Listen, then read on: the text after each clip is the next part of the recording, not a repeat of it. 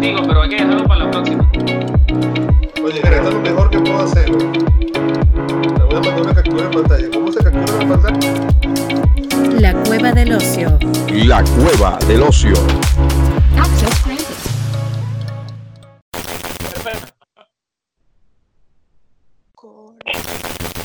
Bien, comienza este capítulo, el tercero de nuestra tercera temporada ya audiovisual. Los ociosos. Pero no grite, no grite, no es, no es, no es necesario que grite.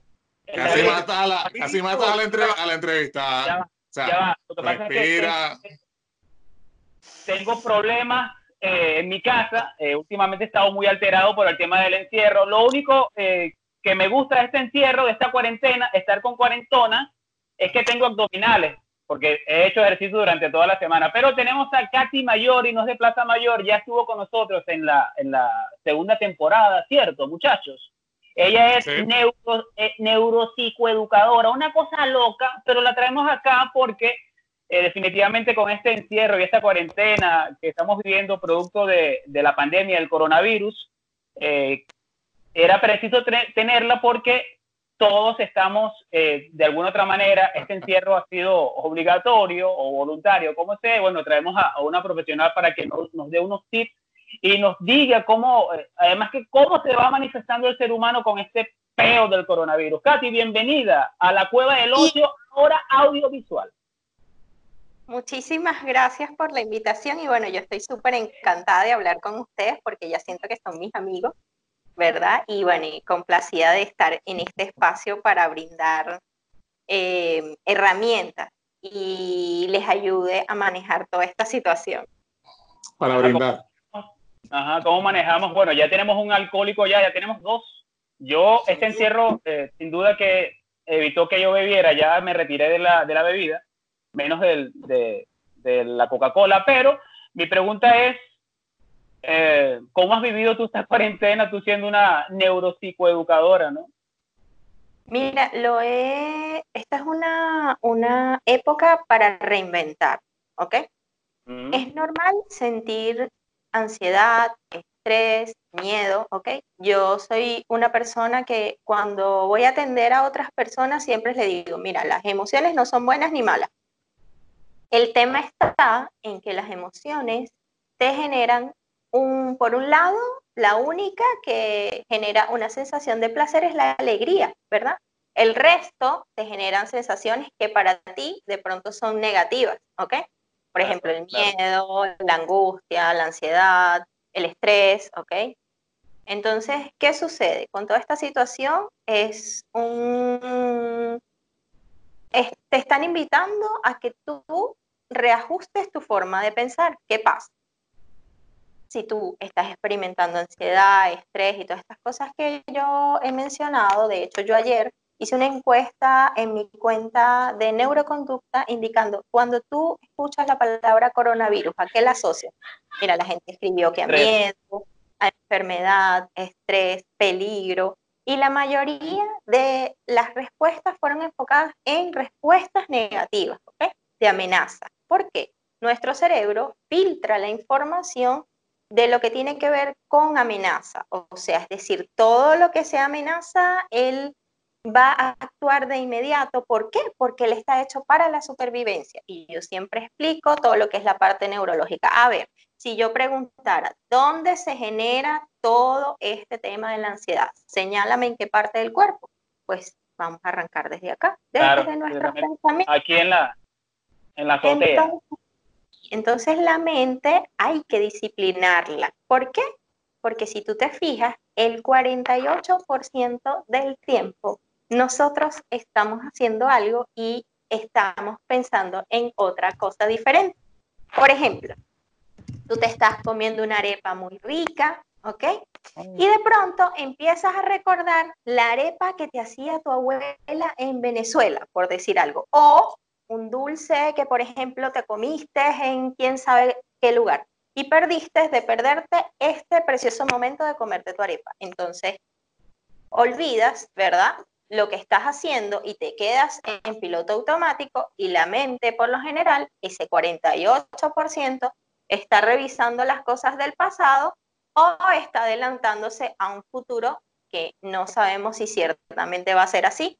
Mira, muchas Mm. personas con la situación actual ya tienen pensamientos catastróficos de que me voy a morir, este, me voy a enfermar, voy a perder el empleo, si es que acaso, por ejemplo, alguna persona no lo ha perdido o siente la amenaza de que lo va a perder, de que no va a conseguir alimentos y todos estos pensamientos aunado a que llevas un conteo, por ejemplo, de cuántos contagios hay, de cuántos se murieron, ves las estadísticas de Italia, mira las estadísticas de todos los países y empiezas a comparar y cuando termina el día, te aseguro que no vas a poder dormir bien. ¿Por qué? Porque tienes todos estos pensamientos, ¿verdad? Que no te ayudan. ¿Y qué sucede? Cuando constantemente tenemos eh, pensamientos de ansiedad, de estrés, pensamientos negativos. Eh, yo he explicado en otros momentos, ¿verdad?, que nuestro cerebro actúa de dos formas, una forma química y una forma eléctrica. Entonces, ¿qué pasa? Química De la forma- sí, de la forma química se libera cortisol y esta sustancia dura en el cuerpo mucho tiempo, pero no es solo lo que dura, sino que él se come los glóbulos blancos y los glóbulos blancos son los que te van a permitir cuidar, ¿verdad? Tu sistema inmunológico. Por lo tanto, cuando el cortisol actúa comiéndose estos glóbulos blancos, ¿qué va a pasar con tu, con tu salud física? Se puede ver afectada, tu sistema inmunológico se vuelve vulnerable y cualquier virus, llámese, no sé, el coronavirus, la... Ay, se está moviendo esto. Está temblando, está temblando. Esta enfermedad está en Tranquila, no te preocupes. Que tienes en el trípode. Sí, Dios, el trípode este que no me ayuda de a Lucas.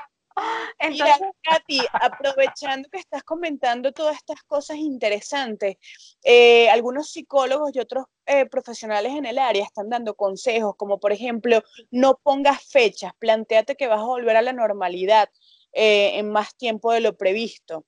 Por lo mismo que tú estás comentando, preocupaciones, problemas de concentración, insomnios, pensamientos suicidas incluso, eh, porque eh, las personas están preocupadas y tú dices, deberían tener un pensamiento más positivo, pero ¿cómo tener, bueno, adaptarse, eh, otros hábitos, obviamente, pero ¿cómo tú llegas a ese nivel si no tienes asistencia psicológica? ¿Cómo llegas hasta ese punto cuando no tienes un gobierno que pueda velar por ti para garantizarte los servicios?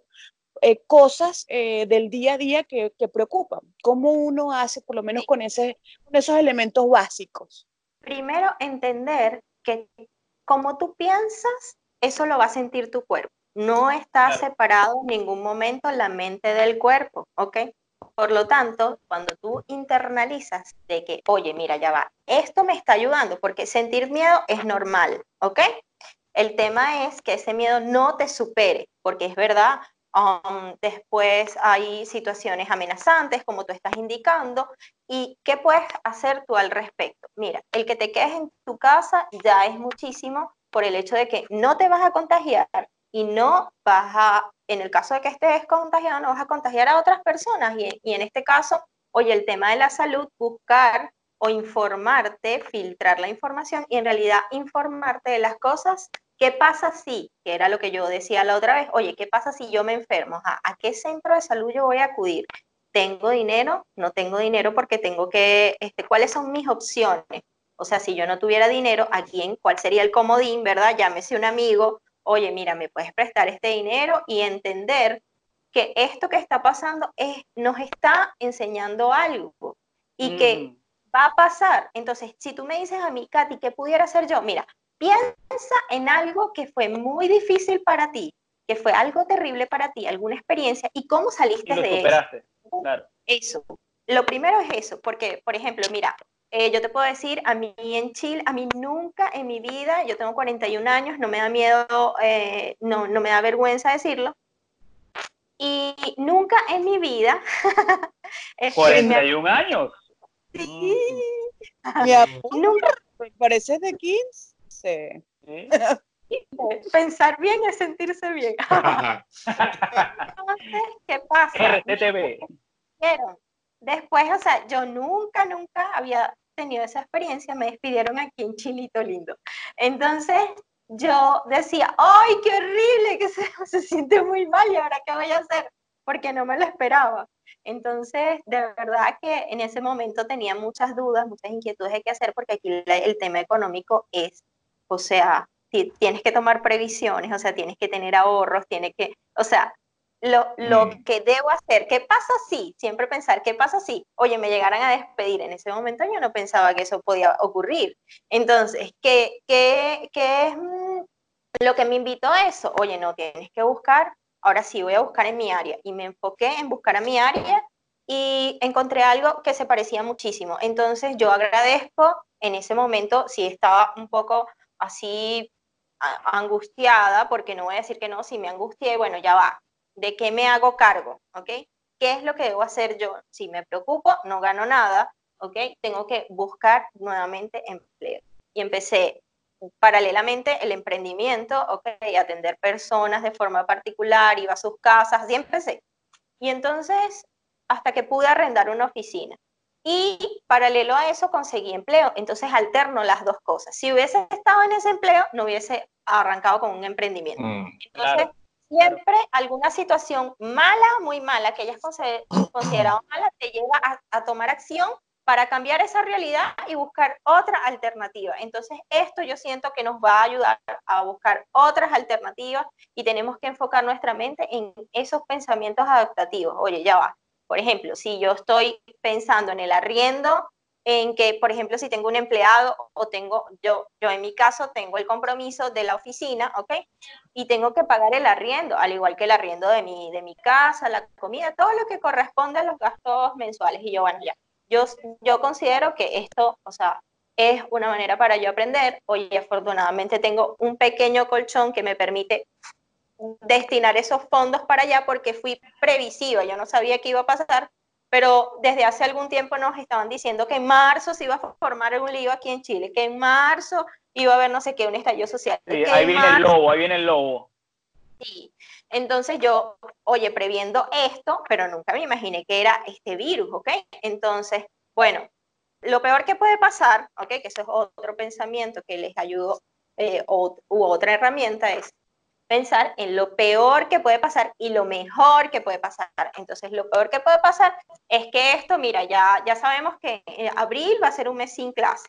Por lo tanto, ya están declarando cuarentena en algunas zonas. Ya de qué me puedo hacer cargo yo. Yo tengo comida, lo básico para vivir, ¿ok? Puedo conversar con la persona de la rienda y decirle, oye, ¿me puedes esperar un mes? O puedo pedir un dinero prestado para completarlo si es que no tengo empleo, ¿ok? O si es que me despidieron y mira, hace como, no sé, como una hora me llegaron unas notificaciones de empleo para trabajar desde, desde casa. Entonces, claro. no es que es el fin del mundo, o sea, tratemos de mm. llevarlo y darle el justo valor a las cosas. ¿Ya? Como dicen, el mundo no se acaba sino para el que se muere. Gabriel González, no quiero decir que estás muerto, ¿eh? pero ahí tiene Gabriel González una pregunta para ti. Pero tengo que haber muerto ya con estas ojeras de todos estos días aquí metido. The Walking Dead. Katy, uh, eso de, de, qué es lo peor que puede pasar, eh, yo lo aplico a diario, ¿no? Y yo, para mí siempre lo peor es que te mueras, ¿no? Claro. Y evidentemente, si no te mueres, producto del virus, y si no te mata el dueño del apartamento porque no se lo pagaste, pues todavía vas a seguir sobreviviendo. El asunto es, ¿cómo vas a sobrellevar la ansiedad, porque la ansiedad es nuestra principal enemiga en estos momentos. Es nuestra principal enemiga como eh, producto de que, bueno, por ejemplo, muchas personas han sido despedidas, otras han sido suspendidas y otras, otras han sido, eh, no me llames que yo te llamo, del trabajo. Vamos a ver qué pasa. Entonces, esa incertidumbre crea una gran ansiedad ¿Cómo voy a hilvanar esa ansiedad dentro de mí para que no me termine dominando y termine dejando que yo tome malas decisiones a corto plazo? Mira, cuando nosotros tenemos ansiedad, ¿verdad? Así como les explicaba que el cerebro pues este, actúa de, de una forma eléctrica, es como un, un arbolito de Navidad que se encienden y se apagan áreas, ¿ok? Cuando yo tengo mucha ansiedad, esta zona, que es la zona frontal, el neocórtex, no funciona de la mejor manera, ¿ok? Se apaga. Entonces, allí es donde yo tengo mm, todo lo que tiene que ver con el juicio, la razón, la personalidad, todas las construcciones abstractas, las conceptualizaciones, lo tenemos acá. Entonces esa zona se apaga, por lo tanto, si yo estoy muy ansioso, la emocionalidad me supera, no puedo pensar con facilidad. Entonces, mira, hay una técnica que es maravillosa que se llama el mindfulness. No sé si lo han escuchado. Y la mayoría de mis pacientes, ¿verdad? Yo los ayudo a estar en el momento presente, porque era lo que les decía. No es nada más este, ustedes o yo. El 48, las estadísticas dicen que el 48% de nuestro tiempo estamos haciendo algo y estamos pensando en otra cosa. Entonces, ¿qué debemos hacer? Traer nuestra mente al momento presente. Es decir, mira, yo ahora mismo estoy acá con ustedes y cuando vengan esos pensamientos de es que la riendo, es que esto, ya va, mm. ¿dónde estoy yo? Estoy aquí, ¿ok? En este momento tengo, no sé, me voy a comer una comida o voy a ver una película, yo lo voy a resolver, en otros momentos yo resuelto las cosas, ¿ok? Y esta no va a ser una y confiar en que las cosas van a estar bien.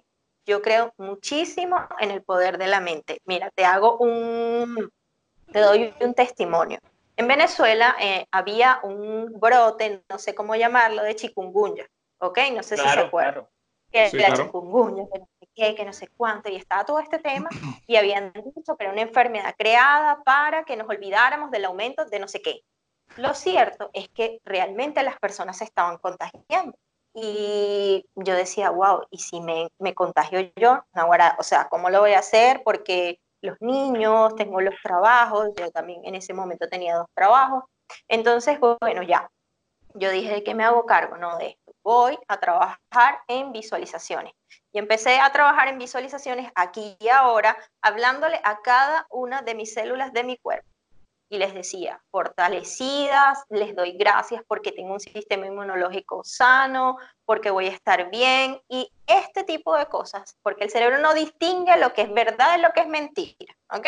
Entonces, yo hacía diariamente estas visualizaciones y afirmaciones y en mi casa nosotros vivíamos cuatro, al igual que ahora mismo, tres de mis familiares, es decir, mis dos hijos y esposos se enfermaron, yo no y yo los tuve que atender a los tres. A uno se le inflamaron los ganglios, a la otra le salió salpullido, a la otra no sé qué, todos tenían fiebre, tenía que estar pendiente de que si le di el remedio a este después al otro, al otro, hacer la sopa, este tenía sed, el otro no sé cuánto, y yo nunca me enfermé. Entonces yo... El poder de la mente, ¿no? Sí, yo este testimonio lo doy porque de verdad, o sea, doy fe de que cuando tú mantienes pensamientos y tú dices, no, pero es que eso es irreal, ¿cómo vas a ser tan positiva? No, o sea, yo siento enojo también, yo también me, pero le doy el justo valor a la ansiedad. Oye, la ansiedad me lleva a tomar acción en otras cosas. Ya va, estoy sintiendo esto, ¿de qué me hago cargo? Ya, ok, me van a despedir. Uy, me van a despedir del, del empleo. Ah, ya, mira, yo estoy buscando opciones porque yo no estoy exenta que eso me pase, ¿me entiendes? Ahorita cualquiera nos puede pasar. Entonces ya yo estoy buscando alternativas de si me llegara a pasar, ¿ok? Y que no me agarre como me agarró aquella vez que les conté hace poquito, de que me despidieron y yo me quedé así como, como pajarito en grama. Entonces, la técnica de mindfulness, ¿verdad? Es estar en momento presente, aquí y ahora, y confiar, ¿ok?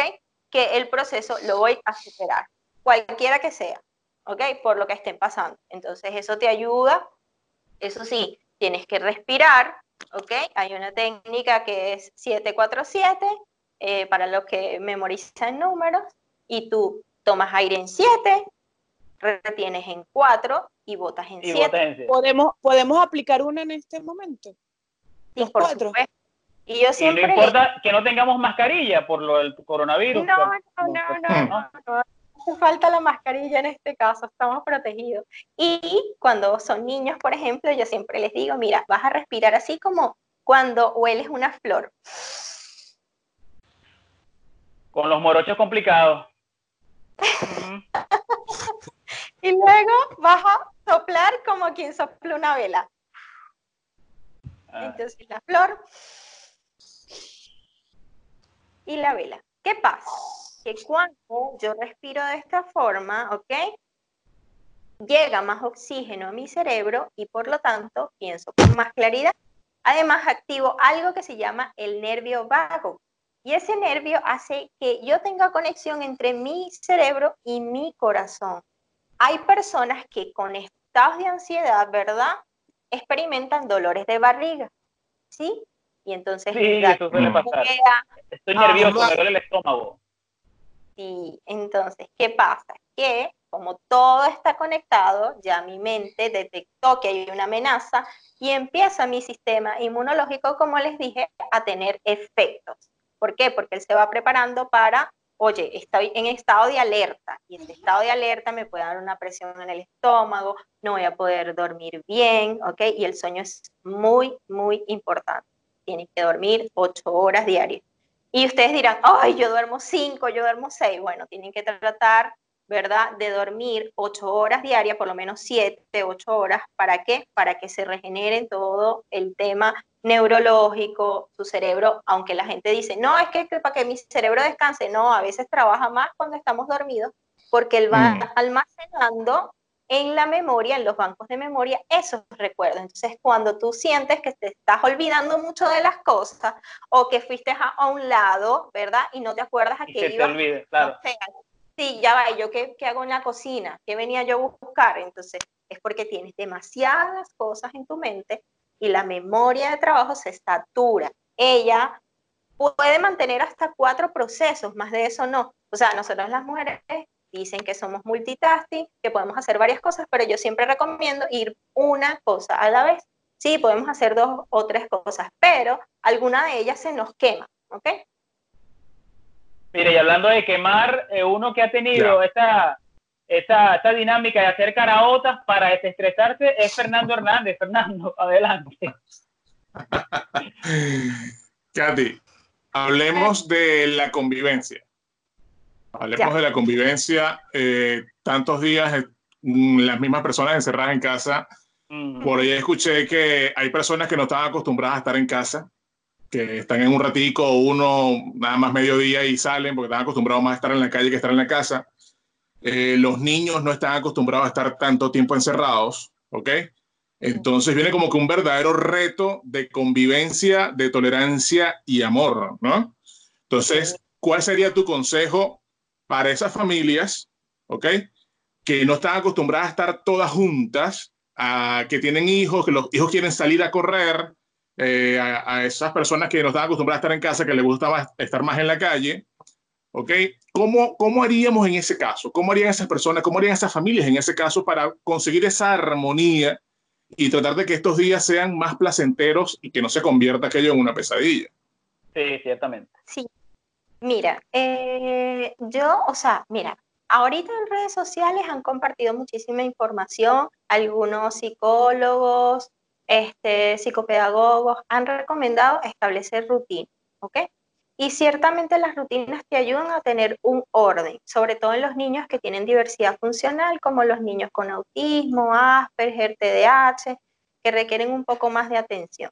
Y bien, eh, las rutinas son necesarias porque oye, mira, nosotros tenemos unas rutinas en el día a día, como tú indicabas, que de pronto tú te levantabas, te bañabas, no sé qué, listo, te llevas a la calle y te fuiste a, trabajar y llegabas en la noche. Quizás ahora te estás dando cuenta que, no sé, eh, esta persona hace esto o aquello. Hay familias que tienen diferencias y que en realidad no tienen una convivencia, sino una coexistencia, que es muy diferente.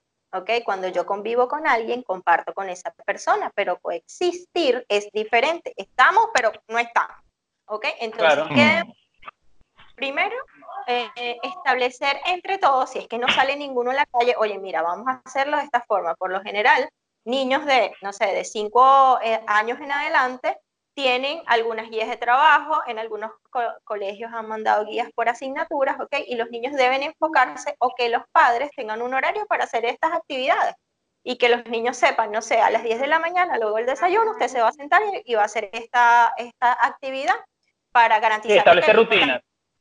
Sí, correcto. ¿ok? Pero no pasa nada si de repente mañana se paró tarde el hijo y lo haga, lo haga en la tarde. O sea, yo en esas rutinas militares no me gustan porque uno Mm. también tiene que aprender a que los niños desarrollen el pensamiento y también la, la crítica. Es decir, oye mamá, ¿será que puedo hacer tal cosa? ¿Por qué? Porque nosotros tampoco debemos criar niños que sean eh, pasivos, ¿ok? Y que no desarrollen su autonomía. Entonces, oye, mira, yo te propongo tal cosa, por lo menos los míos, yo tengo una de 11 que se aumenta la edad todo el tiempo y este, uno de 14. Entonces, sí, mira, por ahí está diciendo, tengo 12. Ya en la preadolescencia. Sí, el que yo tover, según mí. Entonces, bueno, vamos a hacer las guías, este es el horario, oye, ¿qué necesitas para hacer las guías? ¿Cuáles materiales necesitas? Y bueno, eh, esa, esa ha sido la rutina, ¿ok? Entonces, en el caso de la convivencia, de que si por menos estoy con algún familiar que no le hablo prácticamente, oye, tratar de respetar los espacios, tratar de no crear conflictos, o sea, ver cómo son los hábitos y tratar de no interrumpir esos hábitos. O, por ejemplo, si es algo que hizo que no me gusta, use la asertividad para comunicarse, porque la asertividad es la habilidad de comunicarme sobre todo lo que no me gusta, pero respetando el derecho del otro y, por supuesto, el mío, ¿ok? Entonces, tratar de mantener este tipo de comunicación, establecer unas rutinas y, por ejemplo, los niñitos que quieren, mi hijo andaba, por ejemplo, hace rato con la pistola de la NERF, este, no, voy a hacer no sé qué cosa aquí, yo, bueno, pero no me dispares a mí, entonces dispara para allá o dispara para allá, porque ellos también quieren correr, ¿ok? Entonces, no sé, hagan una rutina o pónganle una actividad de zumba, por ejemplo, y vamos a hacer esta actividad de movimiento porque necesitan movimiento. O, no sé, Just Dance, hay videos de Just Dance que los niños pueden Buenísimo. hacer y también son inter- sí, son súper chéveres y también hay videos en YouTube, los que de pronto no tengan Wii, que pueden ver estas rutinas y empiezan a bailar o, o empiezan a hacer otras cosas. Yo le decía a los niños, mira, vamos a tener que rescatar el ludo, el monopolio, el juego de uno, ¿ok? Para que también Claro. hagamos ese tipo de cosas porque no podemos estar los adultos ni tampoco los niños inmersos en las pantallas. Porque Mm. debemos como que... Hablando- Hablando de Katy, eso, Katy, eh, está el tema de no te infopsiques, como de información, no te intoxiques de información. Así dice la frase. Está dentro de tus recomendaciones y antes que me respondas también tengo una pregunta.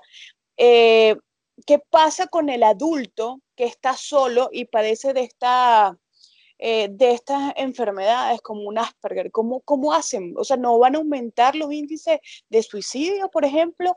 Y otra pregunta que para mí es sumamente esencial, ¿qué va a pasar el día después, cuando finalmente logremos salir a la calle?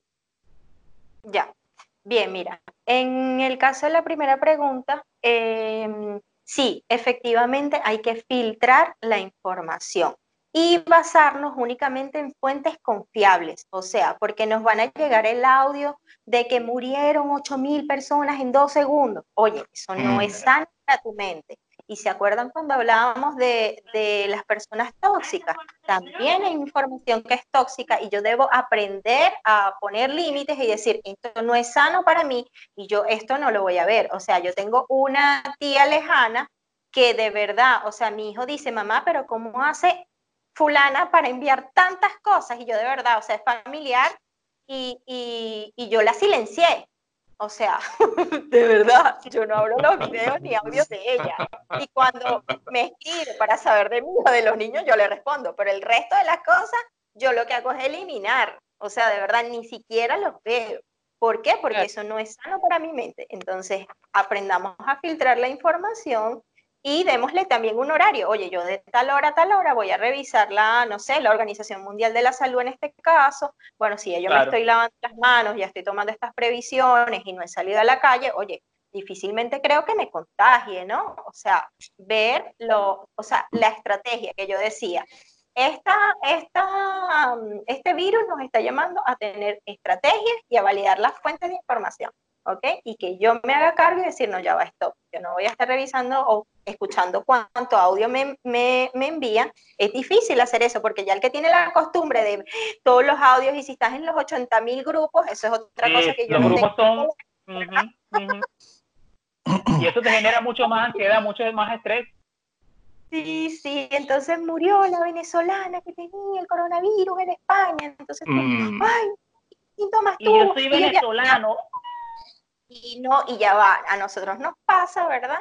Que como estamos cambiando de estación, de repente sentimos como algo en la garganta. ¡Ay, será que ya me dio! ¡Ay, ay, yo ya calma, calma, ¿ok? Porque recuerda que el año pasado, en marzo, también te pasó esto con la garganta, que deja hacer limoncito, y eso sí, observando bien. Con la segunda pregunta, ¿verdad?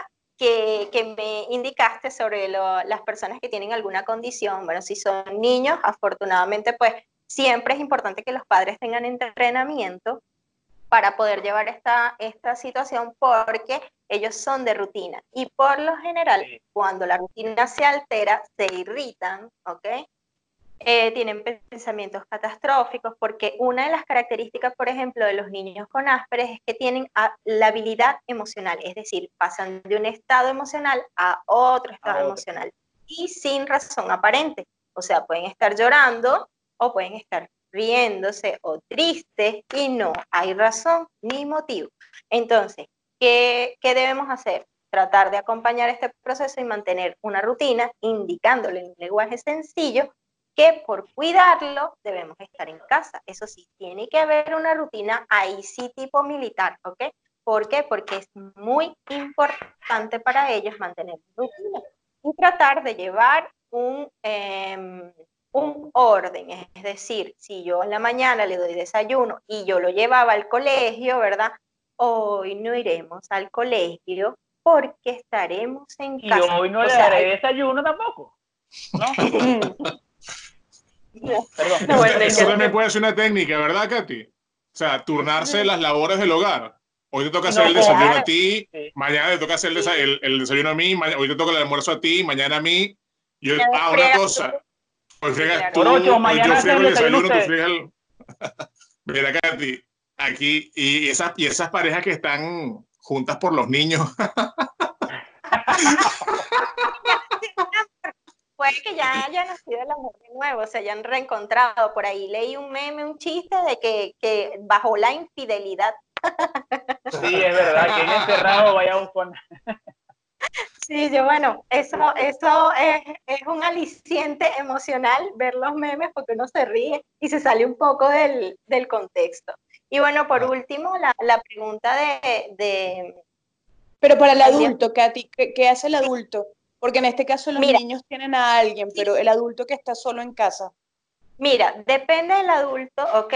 De cuánto haya desarrollado las habilidades. ¿Por qué? Porque se supone que las personas que tienen una condición deberían estar acompañadas con un especialista para poder desarrollar esas habilidades que de pronto no, está, em, no es tan sencillo para ellos, ¿ya?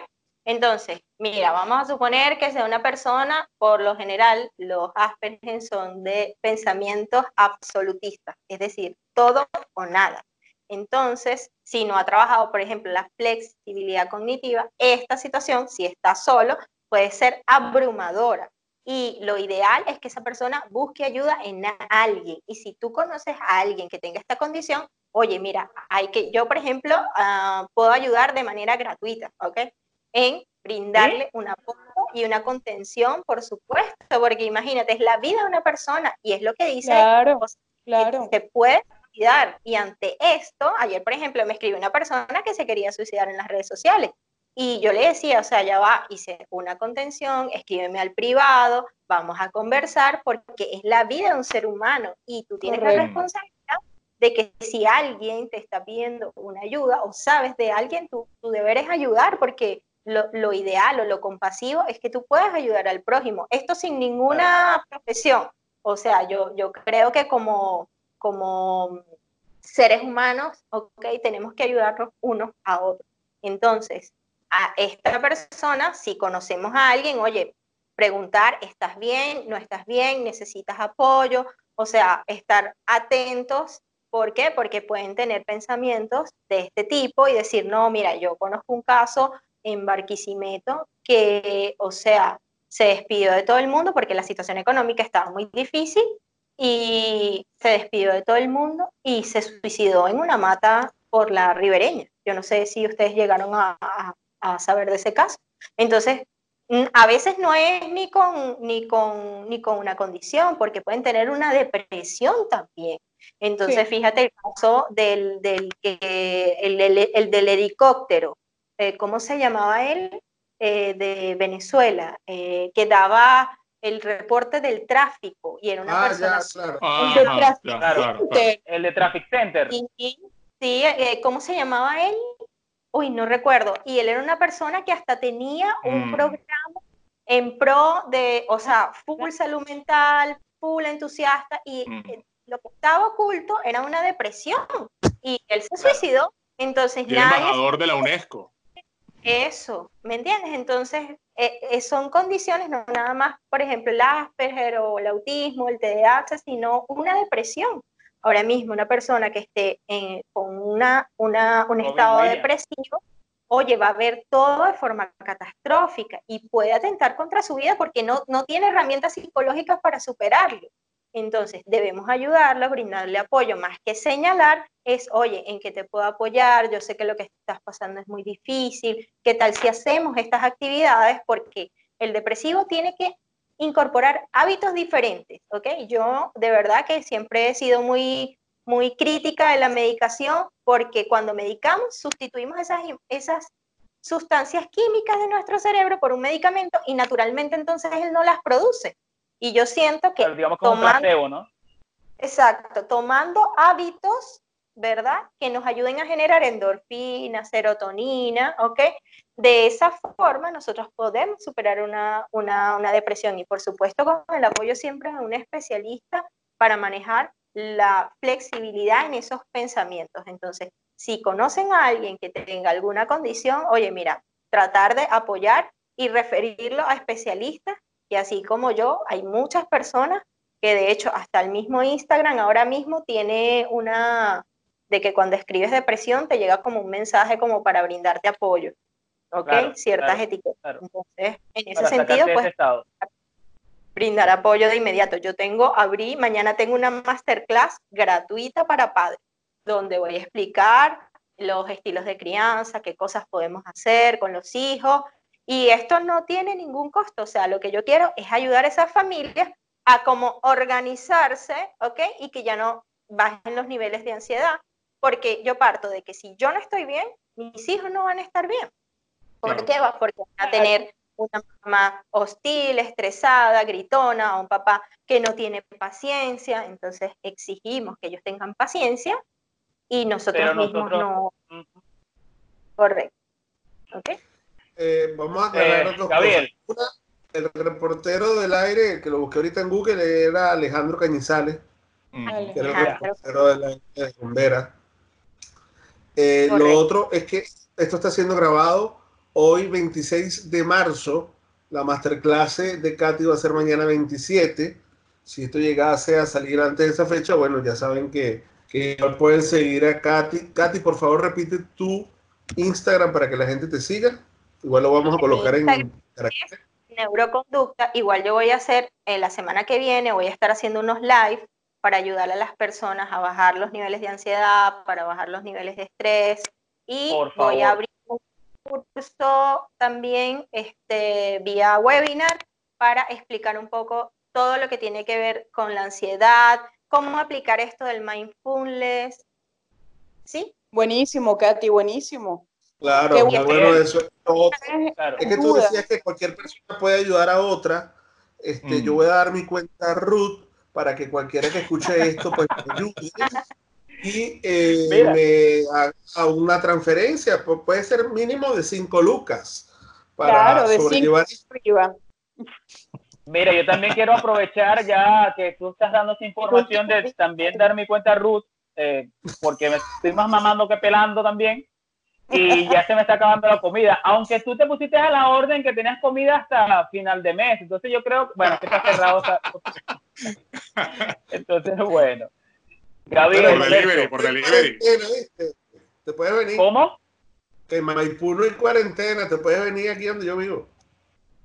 Ah, ciertamente, es verdad, es verdad. Mira, pero esto lo que acabas de decir ahorita me suena como que te estás, te estás despidiendo de nosotros, porque acabas de decir, bueno, este programa fue grabado y eso me causa suspicacia. ¿No tendrás algún pensamiento suicida, Gabriel?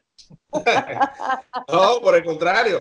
Fíjate que Ah, eh, esta cuarentena ha pasado muy tranquilo. Yo tengo una semana ya metido aquí en el, en el departamento desde que me mandaron al, acá del trabajo.